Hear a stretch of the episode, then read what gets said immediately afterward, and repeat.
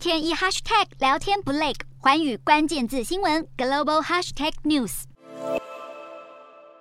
这一节的寰宇大话题要来关注到的是南亚的经济。为了要抑制高涨的通膨，美国联准会在三月就开始启动了一连串的升息计划。过去常年利用便宜美元举债的南亚国家的经济，现在就开始崩盘，货币贬值又碰上了进口成本攀升，所以加剧了输入性通膨的压力，导致外汇存底消耗速度加快。尽管大摩指出亚洲通膨率已经触顶，但是原本已经债台高筑的这些国家经济，现在更是。雪上加霜，仿佛是重到了一九九七年亚洲金融风暴的覆辙。继斯里兰卡之后，巴基斯坦在最近也在债务违约的边缘徘徊。由于外汇存底告急，只能够再负担一个月的进口支出，所以更不用说要购买高昂的能源，导致现在巴基斯坦深陷断电的危机。根据全球总体经济数据库指出，巴基斯坦的外债占 GDP 的比重已经恶化到了将近百分之四十，而且在过去一年。货币也贬值了百分之三十七，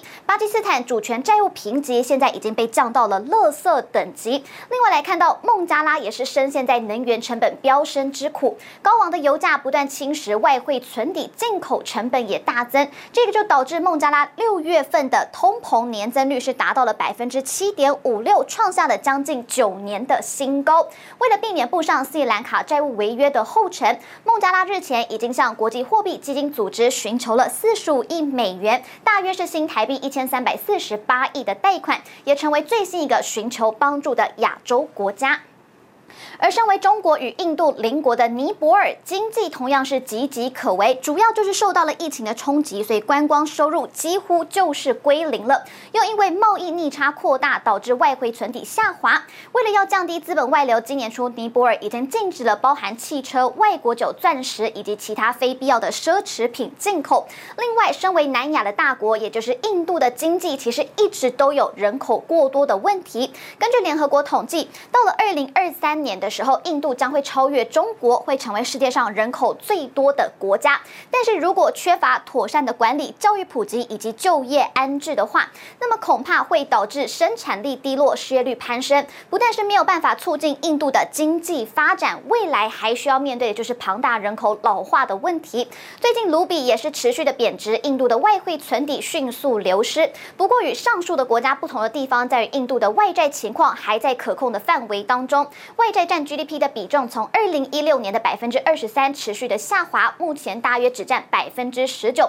但是为什么南亚的这些国家会接连爆发财政危机？有专家就指出了，或许就是与中国在南亚的势力有关联。因为中国多年来是渗透基础设施，透过基础设施投资以及借贷，所以渗透到了南亚各国。除了已经破产的斯里兰卡、巴基斯坦，还有孟加拉等等，其实都有参与的，就是中国的一带一路计划。表面上。是为了要促进经济发展，但是实际上却流入了许多非必要的工程，导致这些国家的债务如滚雪球般越滚越多。Hello，大家好，我是寰宇新闻记者孙艺玲。你跟我一样非常关注国际财经、政治与科技趋势吗？记得追踪寰宇关键字新闻 Podcast，以及给我们五星评级，更可以透过赞助支持我们哦。